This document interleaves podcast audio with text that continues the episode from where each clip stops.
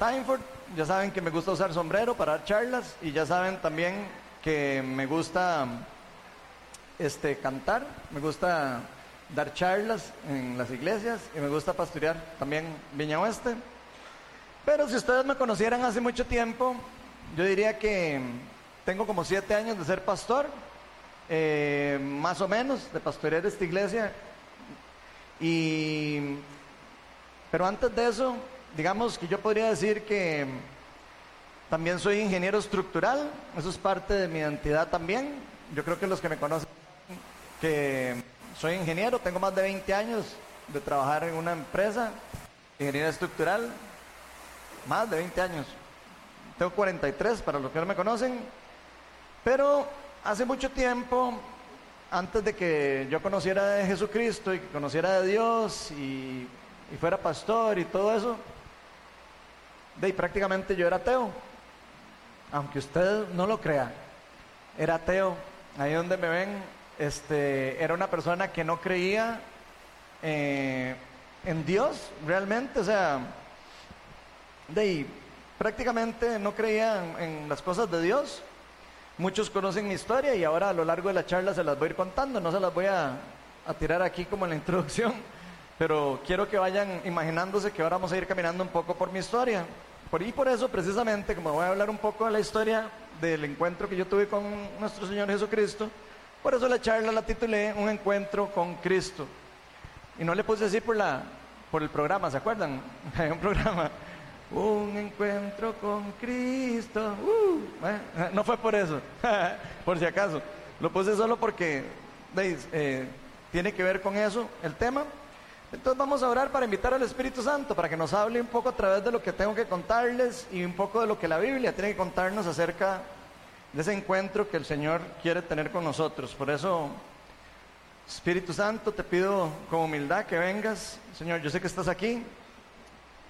A veces la gente pregunta por qué ahí tan raro dicen que venga el Espíritu Santo, sabiendo que estamos aquí. Señor, yo lo que te pido es para que, estando aquí, haya una irrupción de tu reino que haya un poder de fluir no solo en lo que voy a decir yo, sino en lo que vas a decir tú a través de tu palabra. Padre, te pido que me uses con poder. Señor, te pido para que me des gracia para con la gente. Te pido para que tu reino pueda fluir hoy con libertad aquí, Señor, y podamos todos disfrutar de lo que tú tienes para nosotros.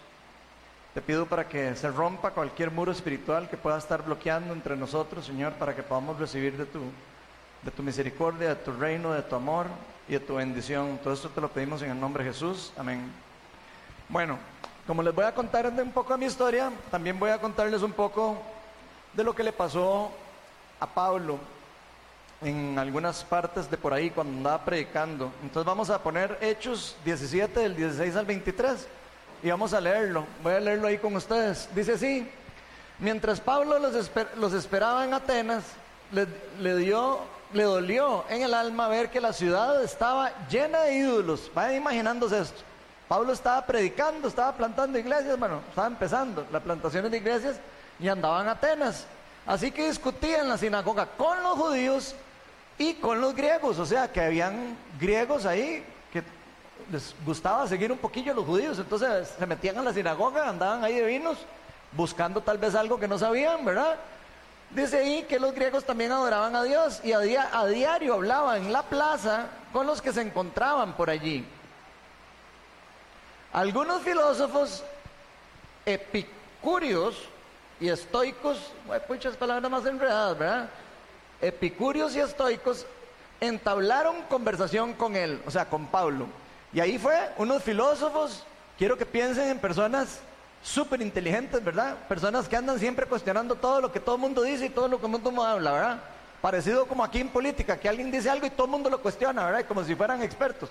Parecidos a eso, solo que ahí estaban con ese tipo de, de, de predicaciones que estaban teniendo ellos, ¿verdad? Entonces estaban filosofando, ¿verdad? Acuérdense que ahí estaban muy influenciados por eh, Aristóteles y toda esa gente, ¿verdad? Que ya, ya, ya, había, ya había información de ese tipo, ¿verdad? Entonces unos decían, ¿qué querrá decir este charlatán?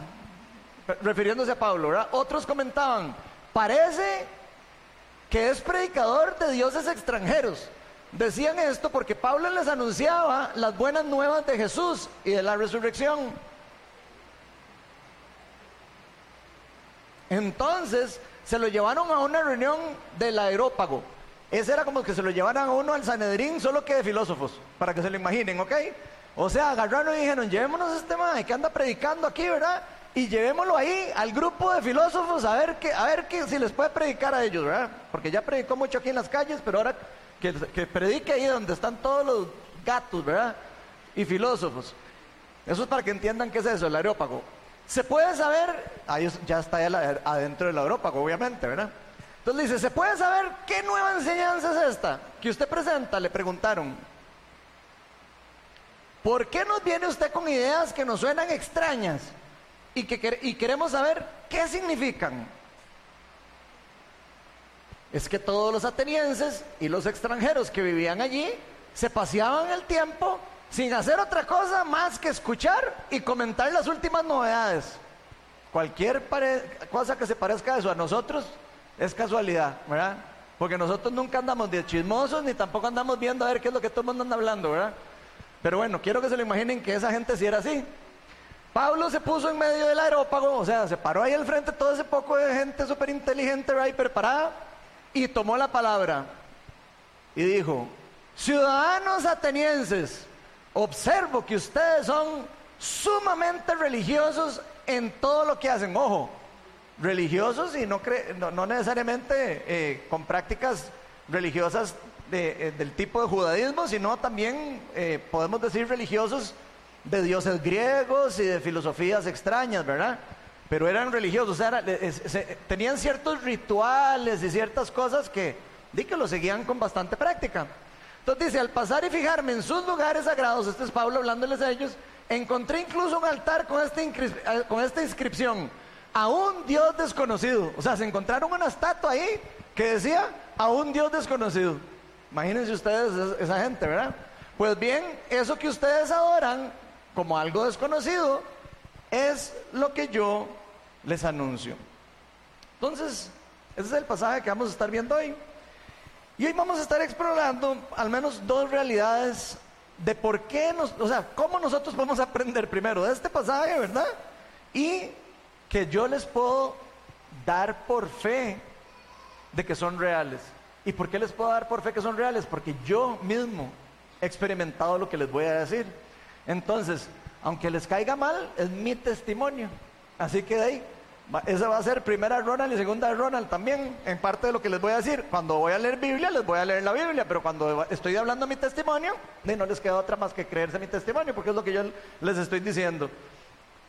La primera realidad que vamos a ver hoy es que hay algunas personas que adoran dioses con letra minúscula desconocidos. Y yo fui uno de ellos. Hasta que tuve un encuentro con nuestro Señor Jesucristo. Y aquí podemos leer lo que dice en Hechos 17, del 16 al 18, que dice que mientras Pablo estaba, eh, lo esperaba en Atenas, a él le dolió en el alma ver que esa ciudad estaba llena de ídolos, incluso de este altar. De, a un Dios que decía, a un Dios desconocido. O sea, no solo estaban adorando a, Zeus y al Dios eh, no sé cuál de, toda la, cultura griega, sino hasta adoraban a dioses que no sabían ni qué eran. Tan así que tenían una estatua o un altar o lo que quieran, ¿verdad? que decía a un Dios desconocido. O sea, les gustaba adorar a todo lo que tuviera cara de Dios, incluso lo que no tuviera cara de Dios, ¿verdad? Aunque no supieran. Y dice que así discutían la sinagoga con judíos y griegos que adoraban a Dios. A diario hablaban en la plaza con los que se encontraban allí y ahí todo que estamos hablando de que unos decían que batería. Bueno, Mientras va a seguir con esto. Ok. ¿Aló? Ok. Creo que no se oye igual que como se está oyendo, pero no importa. Entonces, le, decían que parecía predicador de dioses extranjeros, ¿verdad? Porque como ellos ya conocían ciertos dioses de ahí, lo, lo catalogan a él como un predicador de dioses extranjeros, porque Pablo les estaba anunciando las buenas nuevas del Evangelio, les estaba anunciando la verdadera o el verdadero camino a nuestro Señor Jesucristo. Por supuesto, ahí nadie conocía de Jesús, estaba en un lugar totalmente digamos, donde no había llegado el Evangelio, apenas estaba llegando por medio de él y probablemente Silas y las otras personas que estaban con él. Y aquí yo quiero contarles que, como les estaba diciendo al inicio, yo durante mucho tiempo, unos 13 años para atrás, ¿aló? Hace, unos, hace, hace un tiempo para atrás,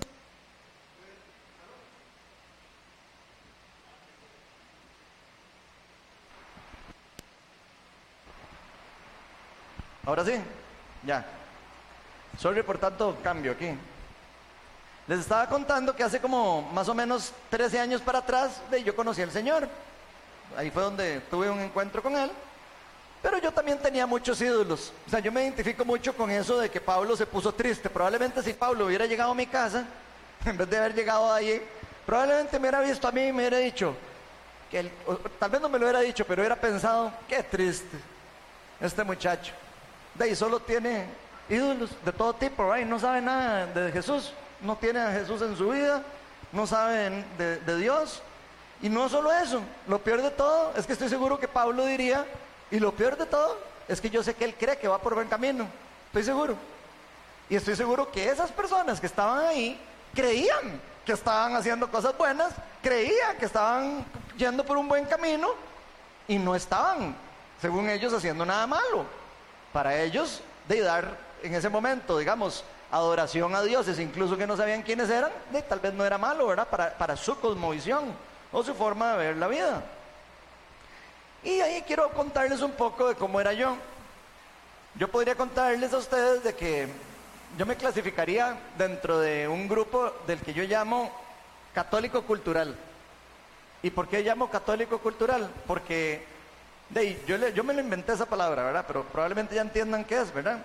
Que, de que uno nació en una familia católica, ¿verdad? Yo nací en una familia donde de, me enseñaron desde pequeño, probablemente eh, de que había que ir a misa de vez en cuando, ¿verdad? En mi caso particular, no me llevaban a misa nunca, pero de, hice la primera comunión porque tenía que hacerla, hice, eh, cada vez que alguien se moría, me llevaban obligado a la misa, ¿verdad? Y pues no sé por qué, pero y me imagino que muchos de los que estamos aquí nos identificamos con eso, ¿verdad? Algunos otros no tienen esa, ese problema de, ser educados en un catolicismo cultural, sino que han sido, eh, eh, digamos, eh, enseñados en un catolicismo más, más activo, ¿verdad? Pero ese no era mi caso. en mi caso, yo si acaso, o sea, si podía escaparme las clases de religión, me escapaba. Falsificaba las firmas de mi mamá, mi mamá me dejaba y todo, y me, me escapaba de las clases, yo no quería saber nada de eso. O sea, a ese nivel era yo.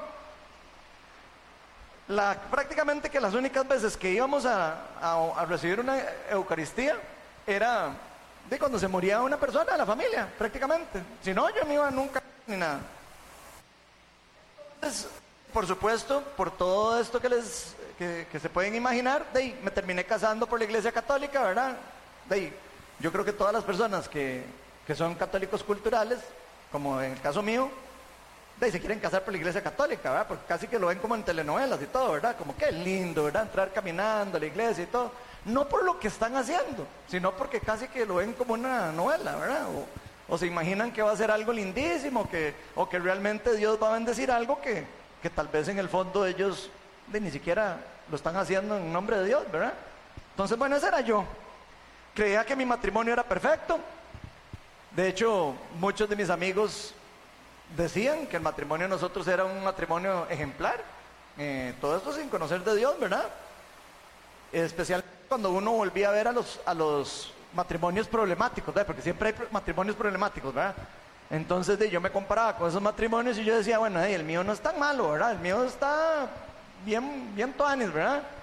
Entonces de, eh, en mi carrera como ingeniero me iba súper bien, era asociado de una empresa importante, ingeniería estructural, económicamente estaba bien, este, profesionalmente todo estaba bien, digamos.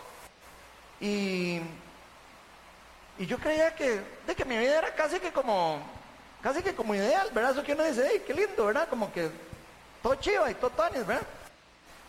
Pero sin que yo me diera cuenta, más adelante me di cuenta, en lo más profundo de mi corazón, mi corazón estaba vacío. Mi corazón estaba hambriento. Mi corazón estaba en búsqueda de algo que yo no sabía que era. Era algo que en ese momento tal vez yo no, no lo entendía, tal vez lo buscaba a través del trabajo, tal vez lo buscaba a través de mi vida profesional, tal vez lo buscaba, no sé, teniendo muchos amigos socialmente. Lo buscaba en diferentes formas. Cambiaba de casa cuando podía, eh, trataba de andar en un buen carro cuando podía. Y después me empecé a dar cuenta que todas esas cosas al final no, no eran parte de lo que realmente lo hace uno completo y lo que lo hace uno feliz. Y ni siquiera era lo que realmente yo en mi corazón andaba buscando en la realidad. Primera Corintios 2.14 dice que el que no tiene el Espíritu de Dios no acepta lo que procede del Espíritu de Dios. Porque pues para él es locura. No puede entenderlo porque hay que discernirlo espiritualmente. Y gente, por eso yo no entendía nada de eso. Por eso yo creía que todo lo que tenía era suficiente. Por eso creía que yo estaba en un buen camino. Por eso cuando alguien me hablaba de... simplemente yo le decía, este más si es un charlatán, así como, como le dice, es una locura para mí esto que lo que está, lo que hablan, ¿verdad? Y sinceramente ahora me doy cuenta de que yo estaba completamente cegado.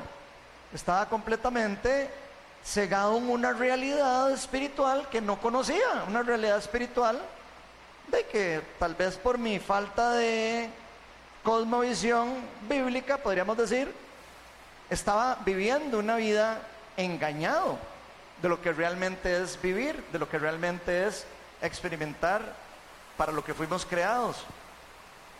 En fin, en mi vida, hasta un poco más después de los 30 años, no tenía ni un poquito de Dios en mí.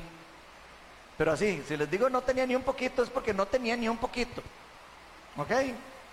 Creía que no necesitaba nada de Dios, me creía autosuficiente, creía que todo lo que tenía me lo había merecido yo, me lo había ganado. imagínense ustedes, un ingeniero ahí que le va bien, tiene, le entra la platita, ¿verdad? Y todo, se compra sus carros, se compra sus cosas, no le hace falta nada. Ese era yo. Creía que me lo merecía. Y también, en el fondo de mi corazón, yo no creía que Dios era bueno. Se lo estoy diciendo abriendo mi corazón, ¿verdad? En ese tiempo era ateo, ¿verdad? Digo, para que no me... Es que todo se me queda viendo en una cara como de este pagano pecador, ¿verdad? Que está ahí hablando. Les estoy contando es, en esa época, ¿verdad? Eh, de, yo no creía que Dios era bueno. O sea, yo decía, pero si Dios es bueno, ¿por qué hay tanto mal? Esas son el típico de cosas que yo decía, ¿verdad? ¿Y por qué si yo no creo en Dios, por qué a mí me da tan bien? ¿Y por qué yo, amigos míos que están alrededor míos, que les va re mal y son súper cristianos? Entonces yo decía, no, no, Pura paja, eso no existe, Dios. Y esa era mi, forma de entenderlo, aunque estuviera totalmente equivocado, ¿verdad? En resumen, mi vida era vacía y permaneció muy vacía por mucho tiempo. Vean lo que dice 2 Corintios 4:4. Dice, el Dios en minúscula, o sea, el príncipe de este mundo, o sea, el príncipe del reino de las tinieblas, que es príncipe, que no es rey, por si acaso, el Dios de este mundo ha cegado la mente de estos incrédulos. Ahí yo hubiera levantado la mano.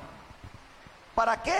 Para que no vean la luz del glorioso Evangelio de Cristo, el cual es la imagen de Dios. Ese es un versículo que hablaba de mi corazón en ese momento. De hecho, yo pensaba igual que los atenienses, yendo hace un rato. Pensaba que todos los que le hablaban uno de Dios estaban perdiendo el tiempo conmigo. Para mí era así, entiendan, era como que me estuvieran hablando así, pura paja. Hasta que un día tuve un encuentro con Dios, con Cristo. Pero quiero contarles lo que hacía yo o lo que llegué a hacer yo, para que se den una idea de esa incredulidad que yo tenía en las fiestas donde yo saca, donde sacaban el tema de Dios. Y mi esposa no me deja mentir que ya se fue a dar clases de niños, de jóvenes, perdón en las fiestas sacaban el tema de Dios y era el primero en pegar el grito. ¿Qué? Eso es pura paja, así. Y, me, y como, como los que me conocen saben cómo soy yo, ¿verdad? gritón, que hablo duro y todo. Yo no creo nada. Eso es mentira, la Biblia es pura payasada. De eso lo escribieron para que nadie se saliera de control. Eso, bueno, pura pa, eso. Así es, yo los pleitos y mi esposa me pateaba debajo de la mesa. Y no estoy exagerando, ¿verdad? Después me hice regañada en la casa, ¿verdad? Cuando llegaba a la casa, ¿verdad? Pero yo no creía en eso, yo era totalmente ateo. Ella era también, eh, como lo que escribí, ese tipo de católico cultural. La familia ella sí era más católica y más metida, pero ella no iba a misa, no, pura paga también. Entonces así, porque me regañaba, en el fondo no, tampoco, ¿verdad? Tampoco enseñaba fruto, digamos. Entonces, yo me burlaba la fe, creía que la Biblia era otro libro más, puras historias bonitas, y que estaba hecha para mantener a la gente controlada, para tener a la gente como, "Ay, como "Ay, vamos todos juntos. Así, decía, así les decía yo a la gente. Y defendía esa tesis a muerte, ¿verdad? Y el que me salía ahí con el cuento de que no, que yo he cambiado en la Biblia, y no sé qué, y me echaba el pleito yo, ¿verdad? De los primeros, ¿verdad? Y para mí, todo lo de Dios era una completa locura. Así se los pongo. Yo fui creado de ahí. eh, yo diría que con el método científico. Yo soy ingeniero. Recuerden eso, ¿verdad? Yo me, yo estudié ingeniería civil, estudié cálculo, estudié física, estudié álgebra lineal, o sea, yo estuve envuelto en un ambiente de racionalismo, de materialismo y un montón de cosas de mi cosmovisión fue, ta- fue dañada sin darme cuenta, ¿verdad? No, no a decir dañada, fue, fue abrumada por todo ese tipo de pensamientos, filosofías y formas de pensar, ¿verdad? Pero vean lo que dice Juan 4, 42. Dice, ya no creemos solo por lo que tú dijiste, le decían a la mujer. Esto es el, cuando la mujer a la samaritana se topa a Jesucristo, ¿verdad? Jesucristo, ella tiene un encuentro con Jesús en el pozo, ¿verdad? Y de repente ella cree en el Hijo de Dios y se va corriendo de vuelta a Samaria. Creo que era Samaria, si no me fal- falla la memoria, y si no, olvídense de esa palabra, pero creo que sí era en Samaria. Se devuelve ahí y le dice a todos, he encontrado al Mesías, al Cristo, vengan, vamos a verlo todos. Todos cuando llegan a verlo, vea lo que dicen. Ahora lo hemos oído nosotros mismos, o sea, ya no les estaba contando la muchacha, sino que estaban viendo ellos a Jesucristo mismo. Y "Y sabemos que verdaderamente este es el Salvador del mundo. Y eso fue exactamente algo similar a lo que me pasó a mí. Un día resulta que me invitaron a un estudio bíblico, a ese ateo, necio, loco y todo eso que acabo de explicar, ¿verdad? Entonces apareció una invitación de la, de la- de la puerta de mi casa y mi esposa, ay, vamos al estudio bíblico que hay aquí en la casa de la par y yo, ni loco, ni loco, ¿verdad? Entonces veo que mi esposa empieza a hacer valijas y todo ya para irse, ¿verdad? Al estudio, ¿verdad? No, no, sí ir de la casa, por si acaso. Empieza a hacer ya así, a juntar cosas y todo para irse al estudio, ¿verdad? Y, me hace, bueno, ya me voy. Y yo, ¿a dónde? De ahí al estudio.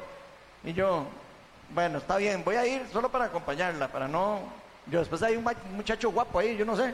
¿verdad? Entonces me fui ahí a como, como a revisar, a ver quién era el que estaba dando el discurso.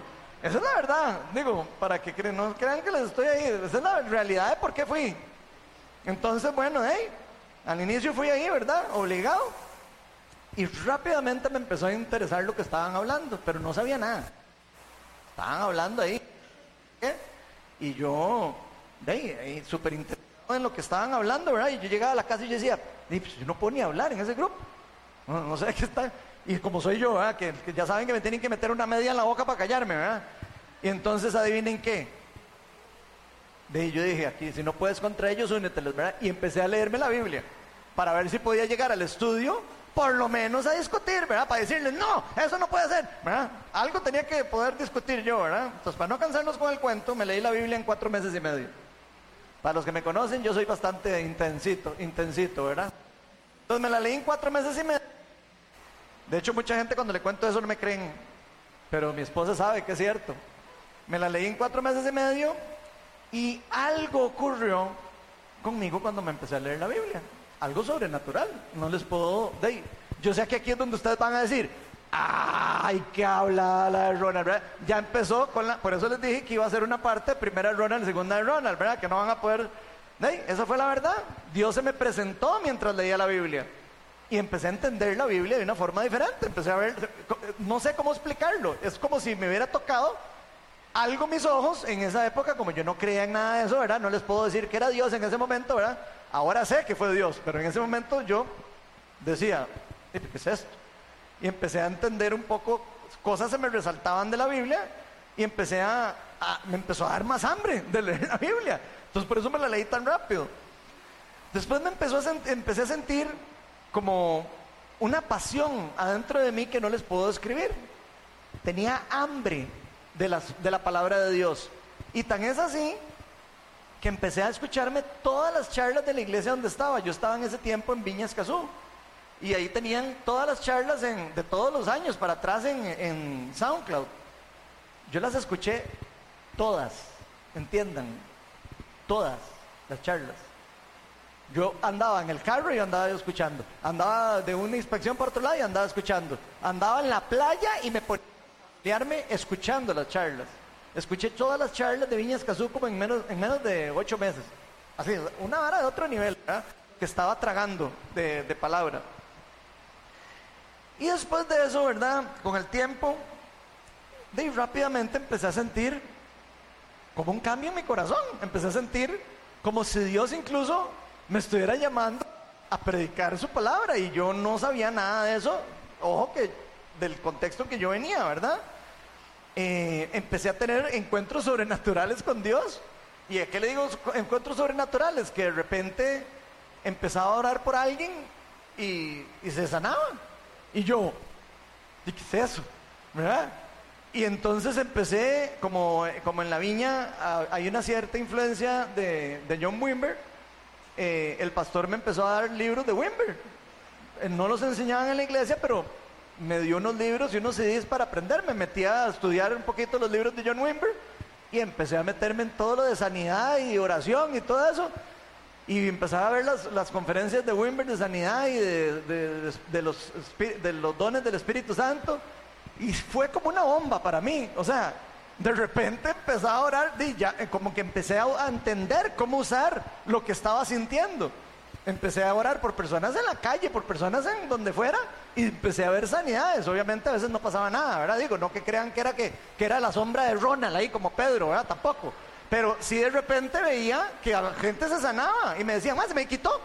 Una vez oré por una persona que estaba aquí con un problema cardíaco que tenía el corazón a un 15% o un 20%, si no me recuerdo, que ha dado testimonio.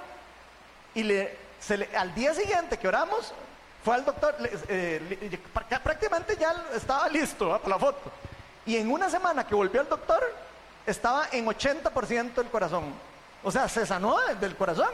Esa persona ya, por lo menos ya no se murió de eso, va a morir de otra cosa algún día, como todos, ¿verdad? Entonces me empezaron a pasar cosas de esas. Un día oré por una persona que le oía yo la espalda donde sonaba, crack, crack, crack, crack, y se enderezaba. Pensaba cosas así y todo esto sin entrenamiento, por si acaso, por si se lo están imaginando. Fue un encuentro que tuve con Cristo a solas, prácticamente, leyendo la palabra y empezando a estudiar también por mi cuenta. Obviamente en la iglesia también aprendí un montón de cosas, ¿verdad? Empecé a ser parte del equipo de oración y empecé a meterme de ahí a tratar de ayudar en todo lo que yo pudiera. En fin, empecé a tener un cambio en mi corazón y en mi forma de vivir. Tuve un encuentro, lo que yo llamo un encuentro con Cristo. Y la segunda realidad que vamos a ver hoy es que algunos que buscan como algo desconocido, lo que algunos buscan como algo desconocido, perdón, lo que algunos buscan como algo desconocido es precisamente el Dios que los cristianos predicamos. Y ese es el mismo Dios que les estoy predicando hoy, por si acaso. Vean lo que dice Hechos 17 del 19 al 23. Esto es lo mismo que leímos al inicio. Dice entonces se lo llevaron a la reunión del Európago y ahí le empezaron a preguntar a Pablo, bueno, ¿se puede saber de qué, de qué tanto está hablando usted que no entendemos aquí? Aquí ya estoy parafraseando porque ya se los leyeron. Entonces, no, no, no me tachen otra vez de pecador pagano, ¿verdad? Porque estoy parafraseando la Biblia porque ya se las leí bien. Y le preguntan, ¿por qué usted nos viene con esas ideas tan extrañas y queremos saber qué significan? ¿Eh? Y Pablo dijo, ¿quieren saber qué significan? Ok, les voy a decir qué significan. eh, y empieza a hablarles del, del, reino de Dios, ¿verdad? Probablemente empieza a decirles ciudadanos atenientes, o sea, observo que ustedes son muy religiosos, que ustedes andan detrás de esto, que ustedes son eh, siguen idolatría en ciertas cosas, en estas otras. Pero ese Dios que ustedes no conocen, toda esa búsqueda que ustedes están teniendo, toda esa hambre que ustedes llevan de buscar algo a quien adorar, a quien amar, a quien servir y todo, ese es el Dios al que yo les estoy presentando. Eso fue lo que les dijo Pablo a ellos. Y aunque muchos de nosotros no sepamos lo que realmente buscamos, aunque muchos de nosotros, incluso algunos de ustedes que están aquí, que están también, al igual que yo, en búsqueda de, puede ser que algunos estén en búsqueda de un Dios desconocido, no sé, ¿verdad? Pueden ser que unos estén ya en búsqueda de más de un Dios que ya conocieron, ¿verdad? O pueden ser que estén en búsqueda de un Dios que más o menos conocen y que están interesados en conocer más, como me pasó a mí en la etapa cuando empecé a leer la Biblia. Porque no fue lo mismo cuando yo empecé a buscar de Dios, que sentí la atracción, a cuando lo busqué y empecé a perseguir lo que ese Dios me quería dar. Hubo un crecimiento en, en mí que me llevó a saber más de Dios, a conocerle más y a experimentar más cosas de Dios.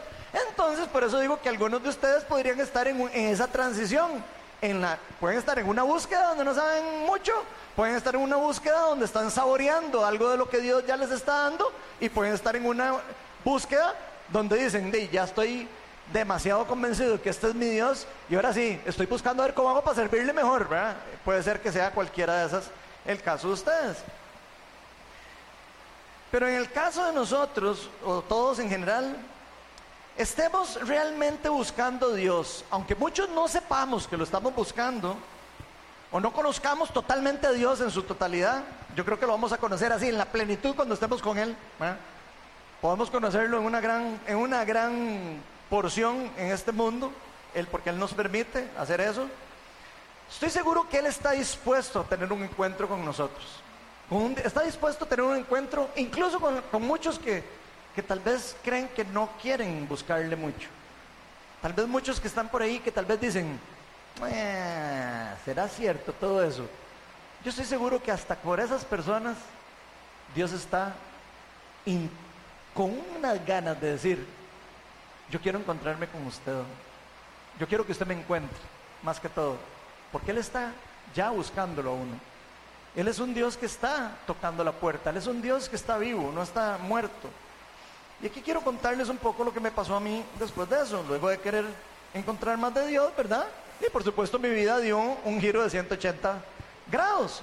Empecé, como les dije, a ver sanidades, algunos prodigios, empecé a orar por personas, empecé a recibir palabras de conocimiento, cosas que no sabía de otras personas y empezaba a sentir que Dios quería decirles cosas.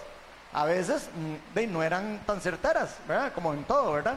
Pero a veces eran muy certeras y las personas me decían, pucha, eso era, eso era de Dios. Pero insisto, yo no estaba entrenado en esto. Era simplemente una experiencia que había vivido y que estaba empezando a experimentar, viviendo lo que había aprendido de Dios.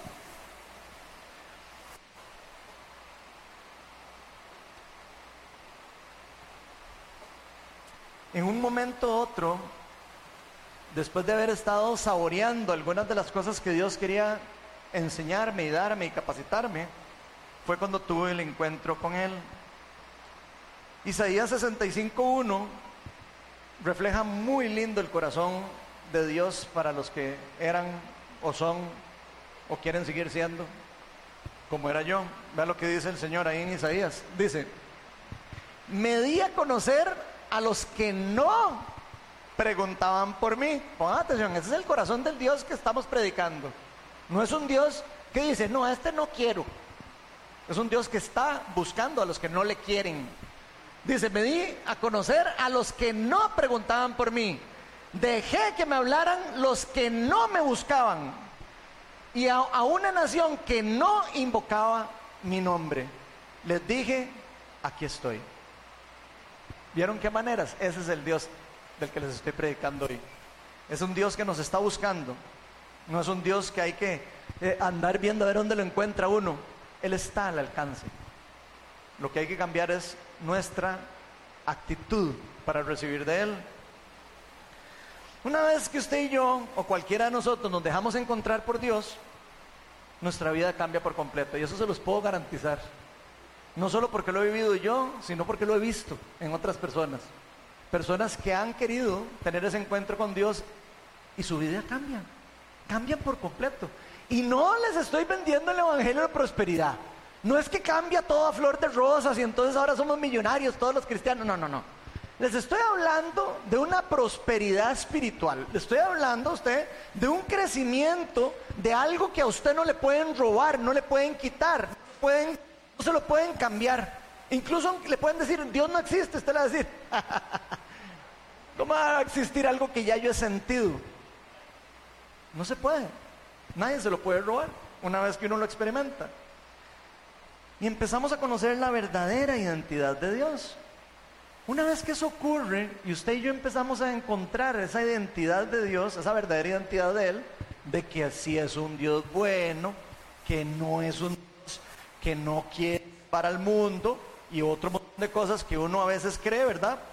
También por todo lo que uno ha aprendido desde pequeño, lo que sea, o por la misma forma de las cosas que uno ha vivido en la vida, nos vamos a dar cuenta que ese Dios al que estamos predicando, ese Dios al que estamos buscando, Él es el que nos busca a nosotros.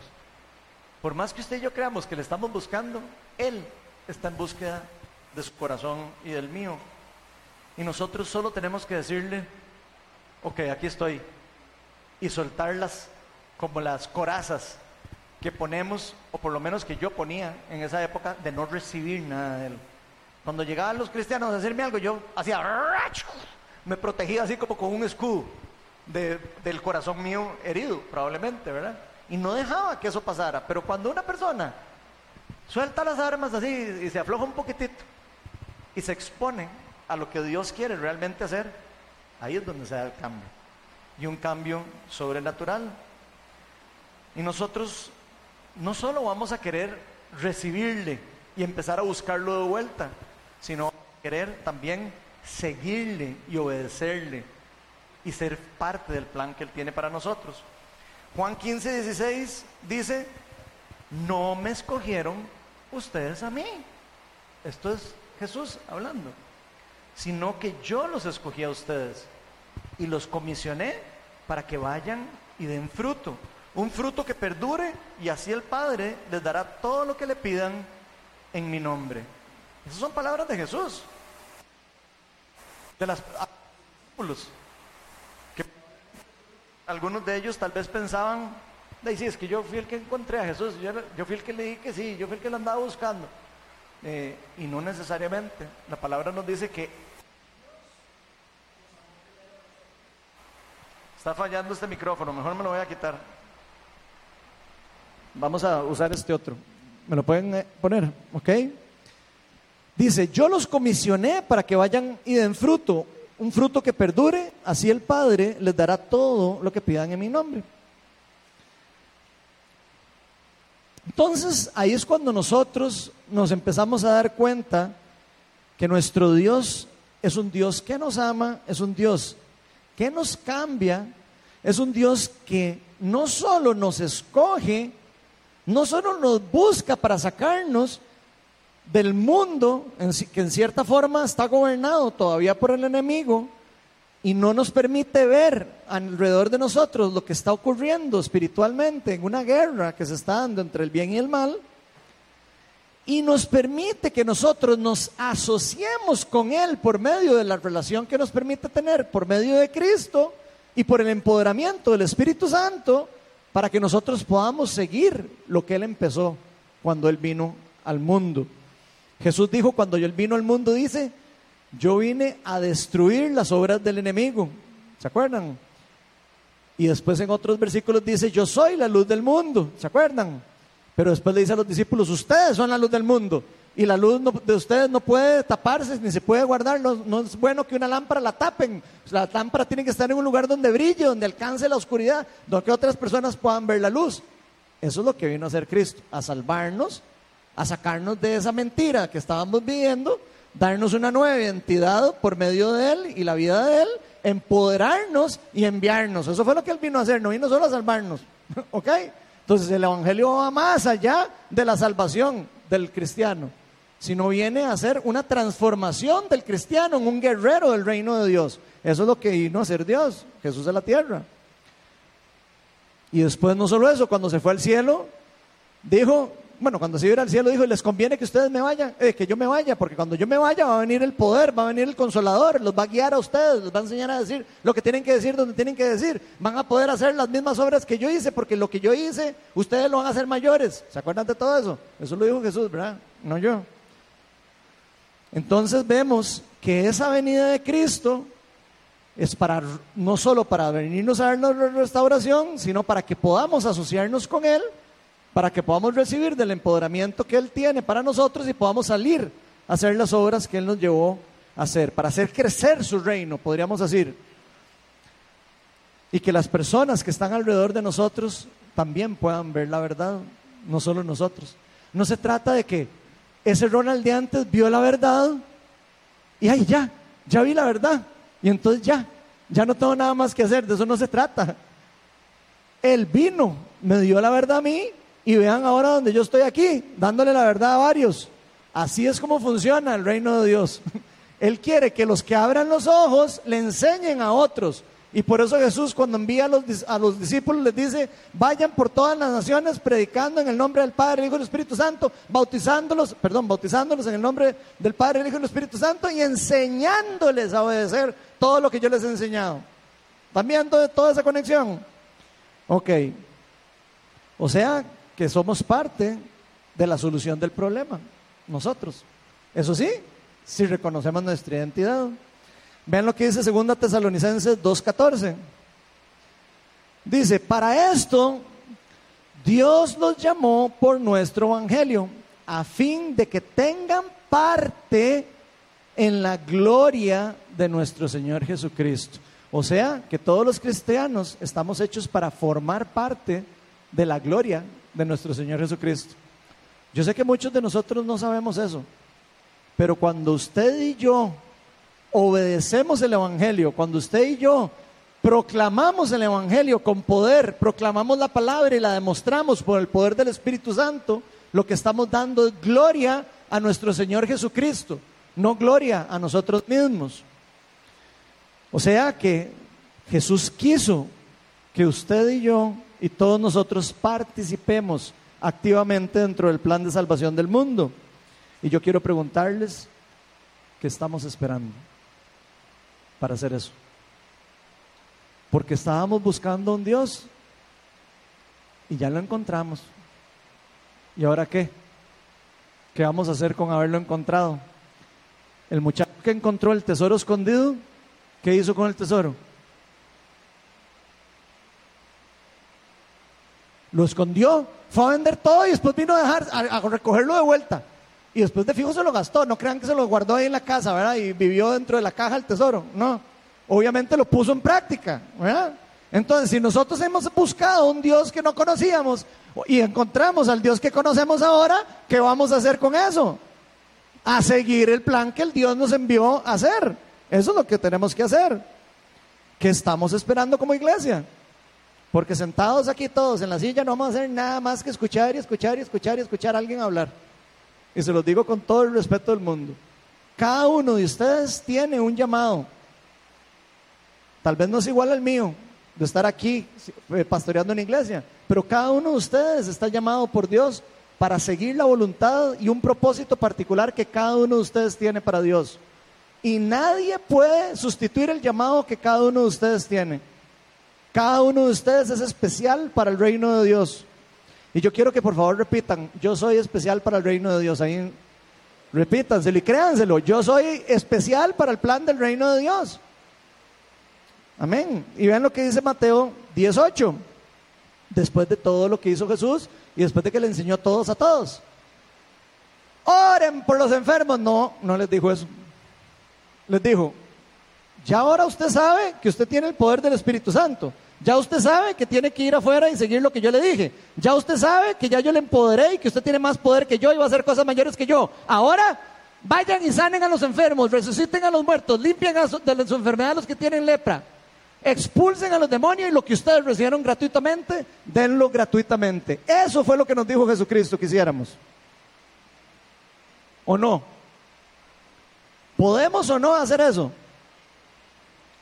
Ok, entonces hagámoslo. Porque si no, estamos perdiendo el tiempo. Pasan los días y hay demonios atando a personas, enfermedades atando a personas.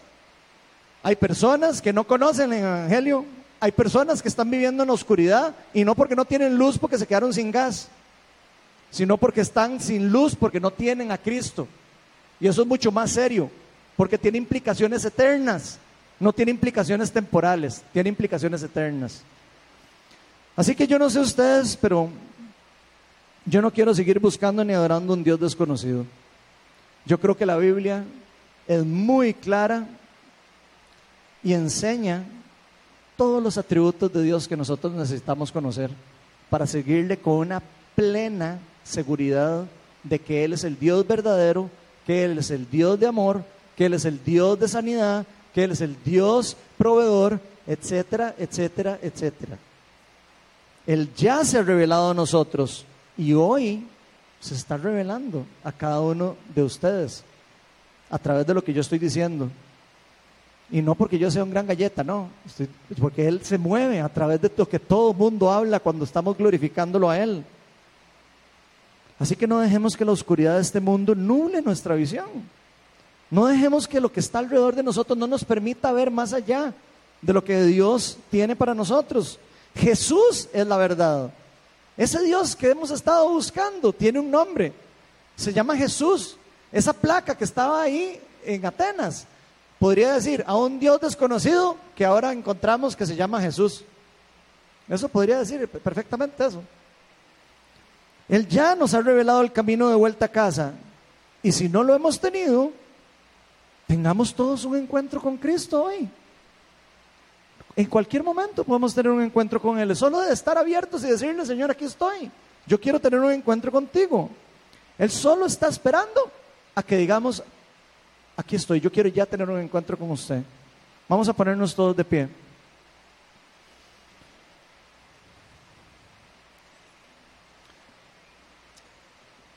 Vamos a invitar al Espíritu Santo. Si pueden venir a ayudarme con la música, se los agradezco.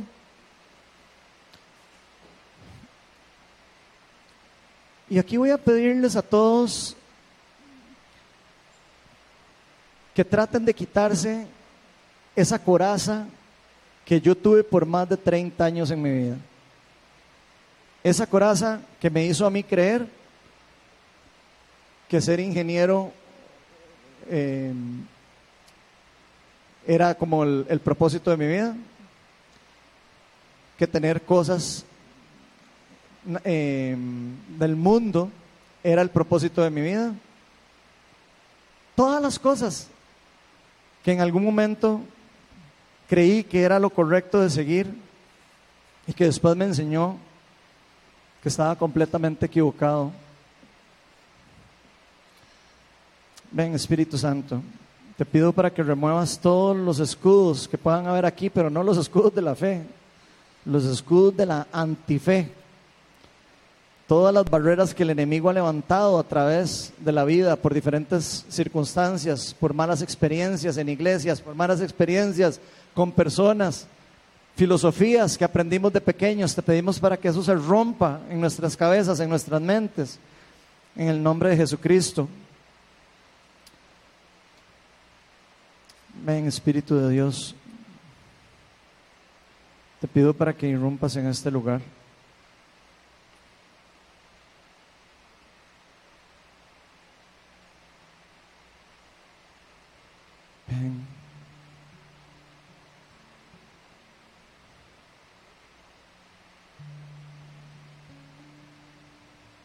Donde usted está, deje caer, deje caer su ego. Y se lo digo con humildad. Deje caer su inteligencia.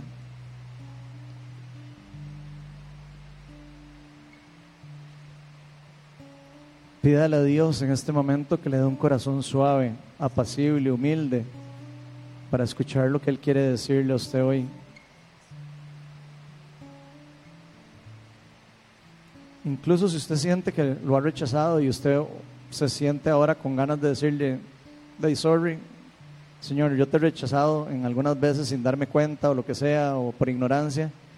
Aproveche, dígale ahí donde está. Yo pido perdón por eso, Señor. Yo quiero que me hables, yo quiero escucharte, yo quiero conocerte, yo quiero experimentarte.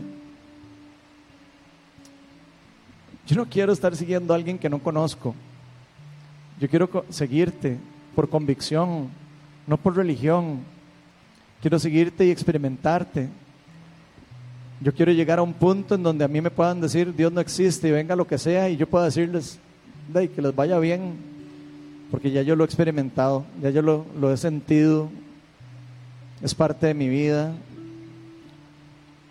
Él me ama, Él me cuida y más bien te está buscando a vos y podamos responder con amor. No con la intención de obligar a otros a creer las cosas que nosotros creemos. Eso no fue lo que hizo Jesús cuando vino al mundo, sino mostrar que es el camino correcto con amor. Mostrarles que ese camino es el que lleva a la vida y no a la muerte.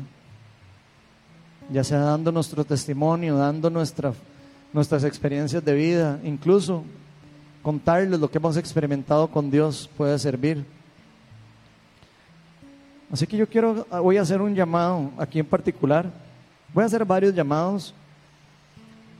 Pero si alguno de los que están, de cualquiera de los que estemos aquí, si hemos estado en búsqueda de algo en nuestra vida, si hemos estado con, con un hambre dentro de nuestro corazón y que no se llena con nada y que nos va bien en las cosas y aún así sentimos que algo nos falta, nos va bien en el trabajo, nos va bien en esto, en lo otro, y, aún así sentimos que algo está haciendo falta y no sabemos qué realmente es. Yo quiero decirles que yo sé lo que se siente eso.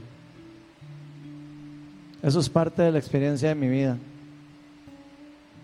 Y si hay un consejo que yo les puedo dar, con todo el cariño de mi, de mi ser, con toda la humildad con que se los puedo decir, me lo crean o no, es parte de mi testimonio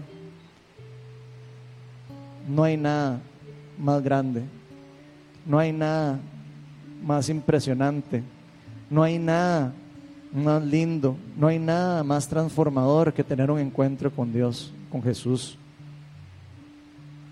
Él es al que andamos buscando. Él es el Dios que muchos no conocen. Ven Espíritu Santo. Revélanos más a Cristo, revélanos más de tu reino, Señor.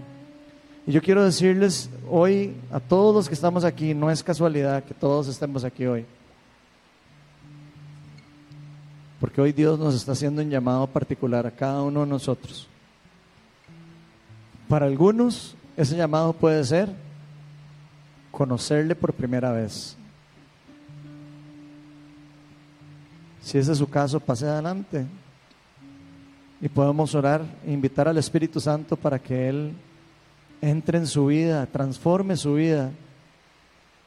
Hoy es el mejor día para decirle, aquí estoy, Señor, yo quiero ser parte de tu reino. He escuchado muchas veces de ti, pero yo quiero conocerte. Si ese es su caso, pase adelante. Podemos orar por usted, sí, pero tal vez hay otras personas que, que ya lo conocen a Jesús, ya lo conocemos. Pero tal vez Dios está haciendo un llamado hoy para despertar un estado de inactividad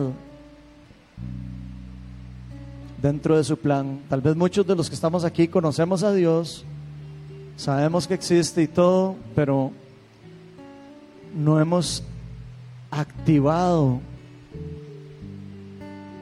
nuestro propósito en el reino. Y yo quiero decirles, todos tenemos un propósito. Todos tenemos un propósito. Espíritu Santo, yo te pido que reveles los propósitos a las personas que están aquí. Te pido para que tengan visiones, para que tengan sueños, para que les hables, para que les den profecía, para que les den cualquier tipo de palabra, Señor, que los convenza de que tú los estás llamando a un propósito particular.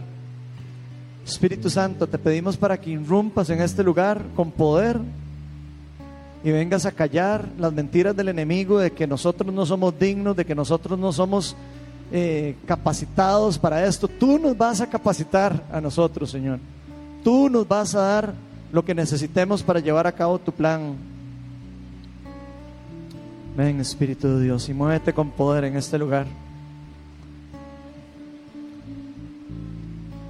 Para otros tal vez hoy es el mejor día para recibir un empoderamiento. Tal vez ya lo conocen, tal vez ya están siguiendo el, llamado, pero tal vez están cansados, tal vez están eh, agobiados, tal vez se han desilusionado por una causa u otra. Y hoy es el momento para decir, yo quiero seguir apasionado por las cosas que Dios me está llamando a hacer. Yo quiero ser empoderado por el Espíritu Santo. Acuérdense lo que les pasó a Pablo y a Pedro y a Juan y a todos en Hechos 4. Después de que les dijeron ustedes ya no pueden seguir predicando aquí en el templo, si siguen haciendo eso los vamos a meter presos. ¿Qué hicieron ellos?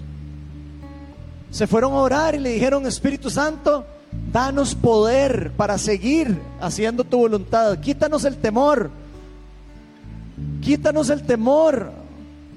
Así que si usted ha estado teniendo miedo, temor, angustia, inseguridad de su llamado, pase adelante. Aquí vamos a orar para empoderarlos. Vamos a pedir para que el Espíritu de Dios descienda sobre usted. Sea empoderado, sea renovado, sea lleno del Espíritu Santo.